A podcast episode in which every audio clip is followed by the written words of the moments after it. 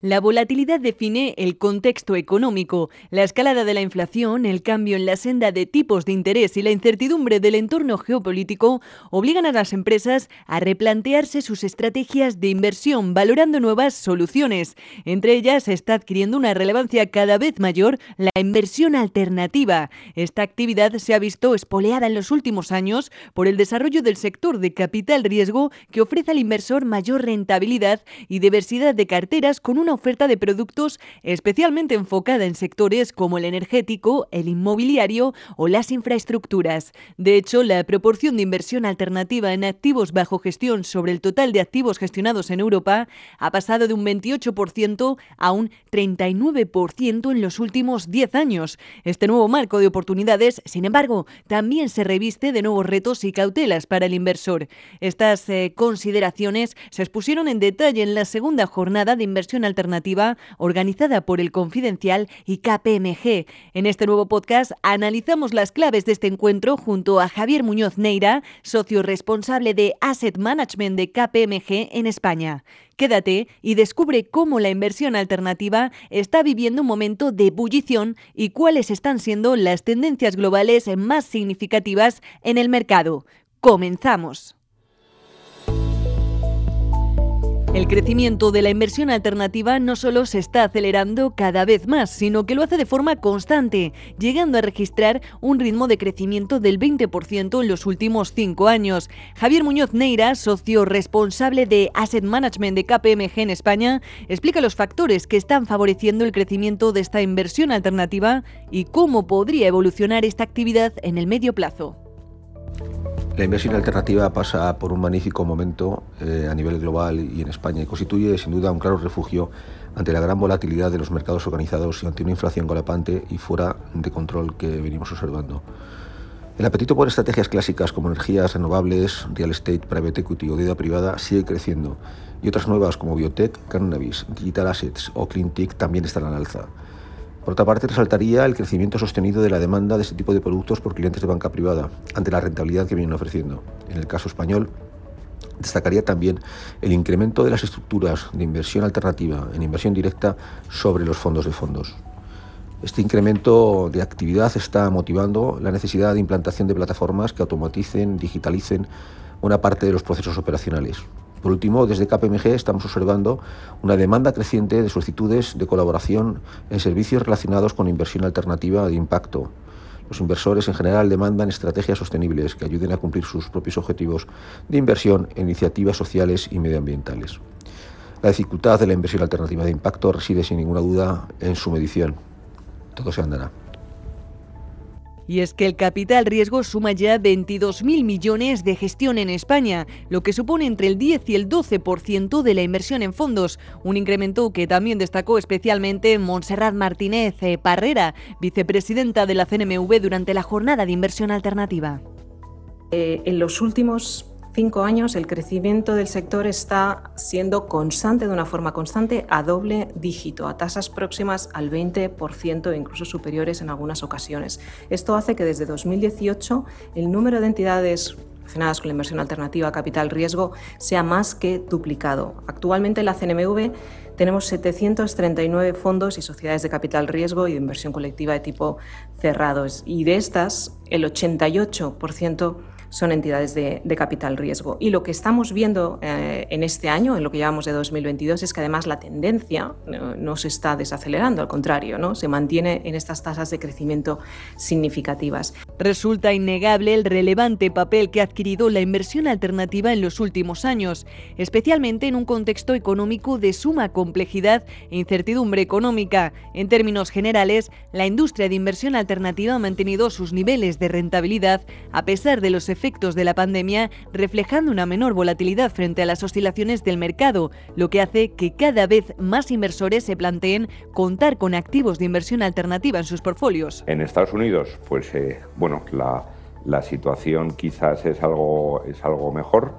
Eh, pensamos que todo dependerá del, del sector privado porque, porque la verdad es que los consumidores, después de una serie de años de, de buenas rentabilidades en los mercados tienen algo de ahorro.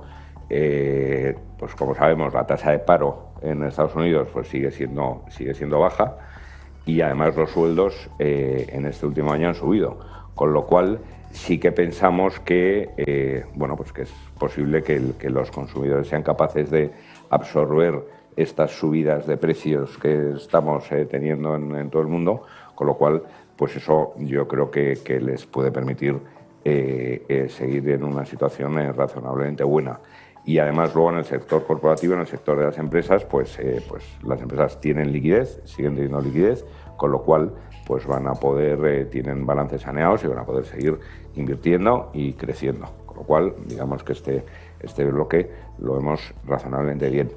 Eh, si es verdad que en Europa pues eh, las cosas quizás estén un poco más difíciles y, y veamos más un crecimiento plano durante este, durante este año, eh, pero, pero, pero sin riesgos en el corto plazo de, recesión, al menos, al menos eh, todavía. ¿Cuánto vamos a caer en crecimiento? ¿Vamos a llegar a una recesión? No lo sé, cada vez oigo hablar más de ello. Eh, pero nos tenemos que preparar para ello. Y una cosa que es buena en nuestro sector, los mercados privados, y ya es algo que venían haciendo con anterioridad a esta crisis incluso con anterioridad al COVID, todos éramos conscientes de que estábamos en la fase final del ciclo, es buscar crecimiento en una cosa, dice, por ejemplo, John Gray de Blackstone, en buenas, buenas vecindades, ¿no? en barrios buenos. Y creemos que esto son las ventajas que tiene este sector, es el poder encontrar esas buenas vecindades donde vamos a encontrar crecimiento más allá del ciclo económico. Y creo que ahí es donde, eh, a pesar de lo que ocurra, podremos encontrar oportunidades. No obstante, el panorama a corto plazo se está viendo marcado por una subida de tipos, cuestión que abordó en detalle Javier Dorado, Managing Director Head of Iberia de JP Morgan Asset Management durante su intervención en el evento. En Estados Unidos, pues eh, bueno, la la situación quizás es algo, es algo mejor. Eh, pensamos que todo dependerá del, sector privado, porque, porque la verdad es que los consumidores, después de una serie de años de, buenas rentabilidades en los mercados, tienen algo de ahorro. Eh, pues como sabemos, la tasa de paro en Estados Unidos pues sigue, siendo, sigue siendo baja y además los sueldos eh, en este último año han subido, con lo cual sí que pensamos que, eh, bueno, pues que es posible que, los consumidores sean capaces de absorber estas subidas de precios que estamos eh, teniendo en, todo el mundo, con lo cual, pues eso yo creo que, les puede permitir eh, seguir en una situación razonablemente buena. Y además luego en el sector corporativo, en el sector de las empresas, pues, pues las empresas tienen liquidez, siguen teniendo liquidez, con lo cual pues van a poder, eh, tienen balances saneados y van a poder seguir invirtiendo y creciendo. Con lo cual, digamos que este, este bloque lo vemos razonablemente bien. Em, si es verdad que en Europa pues, eh, las cosas quizás estén un poco más difíciles y, eh, y veamos más un crecimiento plano durante este, durante este año, pero, pero, pero sin riesgos en el corto plazo de, de recesión, al menos, al menos todavía. Ante la escalada de precios y la disminución de las expectativas de crecimiento, el riesgo de recesión que menciona Javier Dorado es sin duda una preocupación latente en el mercado. Por su parte, Miguel Zurita, Managing Partner en Cocío de Alta. ¿Cuánto vamos a caer en crecimiento? ¿Vamos a llegar a una recesión? No lo sé, cada vez oigo hablar más de ello. Eh, pero nos tenemos que preparar para ello. Y una cosa que es buena en eh, nuestro sector, los mercados privados, y ya es algo que venían haciendo con anterioridad a esta crisis e incluso con anterioridad al COVID. Todos éramos conscientes de que estábamos en la fase final del ciclo, es buscar crecimiento en una cosa dice, por ejemplo, John Gray de Blackstone, dice, en buenas, buenas vecindades, ¿no? en barrios buenos. Y creemos que esto son las ventajas que tiene este sector, es el poder encontrar esas buenas vecindades donde vamos a encontrar crecimiento más allá del ciclo económico. Y creo que ahí es donde, eh, a pesar de lo que ocurra, podremos encontrar oportunidades. Ante la escalada de precios y la disminución de las expectativas de crecimiento, el riesgo de recesión que menciona Javier Dorado es sin duda una preocupación latente en el mercado. Por su parte, Miguel Zurita, Managing Partner and Co-CEO de Altamar Partners, coincidió en la necesidad de extremar la precaución y optar por oportunidades de inversión que vayan en consonancia con las necesidades y la evolución del mercado. ¿Cuánto vamos a caer en crecimiento? ¿Vamos a llegar a una recesión? No lo sé, cada vez oigo hablar más de ello. Eh, pero nos tenemos que preparar para ello. Y una cosa que es buena en nuestro sector, los mercados privados, y ya es algo que venían haciendo con anterioridad a esta crisis e incluso con anterioridad al COVID, todos éramos conscientes de que estábamos en la fase final del ciclo, es buscar crecimiento en una cosa dice, por ejemplo, John Gray de Blackstone, dice, en buenas, buenas vecindades, ¿no? en barrios buenos. Y creemos que esto es una de las ventajas que tiene este sector, es el poder encontrar esas buenas vecindades donde vamos a encontrar crecimiento más allá del ciclo económico. Y creo que ahí es donde, eh, a pesar de lo que ocurra, podremos encontrar oportunidades.